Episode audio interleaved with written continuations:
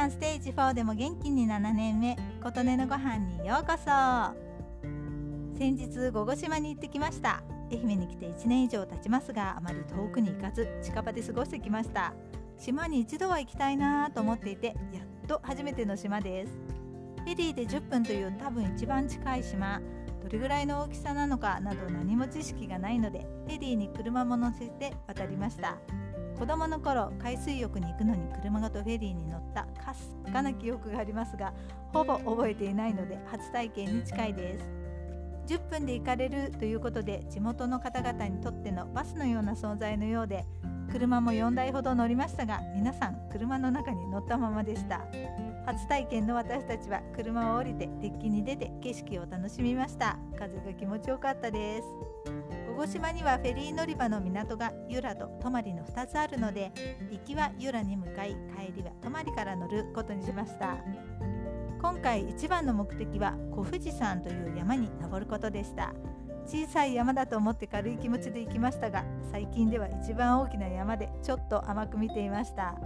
ネットでは高齢の方でもゆっくりなら登れますと書かれていましたが私たちは30分ほどで登れたものの結構疲れました。標高282メートルとのことでよく行っている羽生山が標高118メートルなので2倍以上ということになります。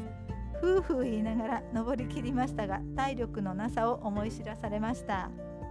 石槌山にいつか登りたいねなんて話していたんですがこのままではちょっと無理かもとなりました。行ってしまう前に気づけてよかったです。行く前にはもう少しトレーニングを積まないと。頂上からの景色がとっても良くて愛媛に転勤が決まった時に私が想像していた家から自転車で10分ぐらい行くと海でそこからぽっかりぽっかり浮かぶ島々が見られるんだろうなという憧れの景色があったんですがその景色がまさしく山頂からの景色でした。これこれ私が想像していた景色これととても嬉しかったです。私の想像していたのは島からのしかも山の上から眺める景色だったわけねと思いました。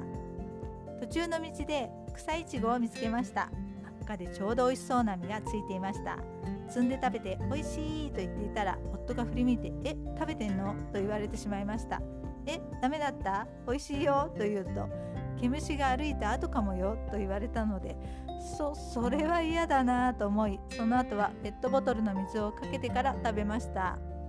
高校生の頃森を通って学校に行く道があってそこにも良くなっていて食べていたので懐かしさもあって美味しかったです。その頃も洗わず平気で食べていましたがそうね毛虫がね歩いていたかもねそんな発想はありませんでした。まあ今まで大丈夫だったんだから大丈夫なんですけど一度そんなこと聞かされちゃうと今後は洗わないと食べられなくなりそうです。弁当を山頂で食べた後山を降りてから車で島をぐるりと一周しました。自転車をレンタルして島巡りもできますが結構広いしアップダウンがあるので大変かなと思います。途中無人販売を見つけレモンや甘夏を買いました。レモンも甘夏も自然にのびのび育った感じ満載のゴツゴツした姿。元気いっぱいですという感じでした。フェリーの港のところでカラマンダリンともう1種類柑橘類が無人販売されていたのでもう1種類の方を買いました。名前を忘れてしまったんですけど甘くてとても美味しかったです。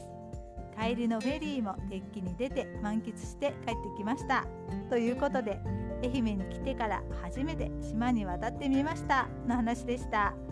あなたの元気を祈っています琴音のありがとうが届きますように。